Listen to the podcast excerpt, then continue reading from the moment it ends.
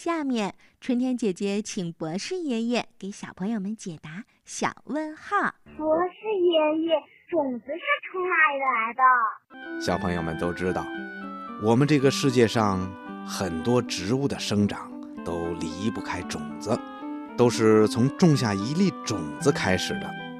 而种子发芽、生根，然后再长出叶子和花朵以后，就会结出果实。果实呢，又可以当这种植物的种子，第二年再种下去，就又会生根发芽、开花结果了。要是没有种子，就长不出植物；长不出植物，就结不了果实；没有果实，也就没有种子了。那世界上的第一颗种子是从哪里来的呢？这个问题呀。还得从咱们的地球说起，小朋友，你知道吗？咱们的地球啊，已经有四十六亿岁了。在地球刚刚形成的时候，可不是现在这个样子的。那个时候啊，地球上没有任何的生命。后来呢，大约在三十亿年以前，慢慢的在地球的海洋里。就出现了一种藻类植物，这可是一种能够生长的东西，也可以说是地球上最早的生命物质。不过，这种藻类非常非常的小，小的用肉眼都看不到，也就是说，它是一种微生物。别看这种藻类很小，但它顽强地在地球上生存了几十亿年。在这期间，他们做出了非常大的贡献，就是制造了大量的氧气。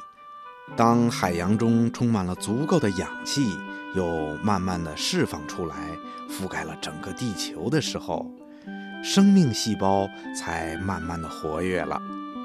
这些生命细胞就开始组合成更大的组织和器官。换句话说啊，就是动植物借助于氧气。才由小变大，从低级转为高级，然后才能从海洋走向陆地的。